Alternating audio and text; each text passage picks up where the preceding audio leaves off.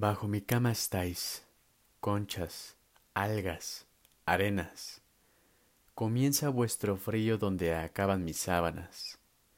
Rozaría una jávega con descolgar los brazos y su red tendería del palo una mesana de este lecho flotante entre ataúd y tina.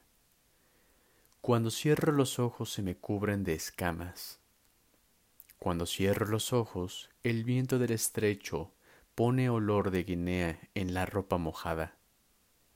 Pone sal en un cesto de flores y racimos de uvas verdes y negras encima de mi almohada.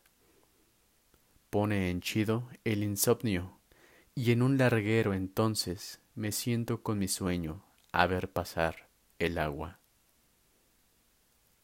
Mar. María Victoria Atencia.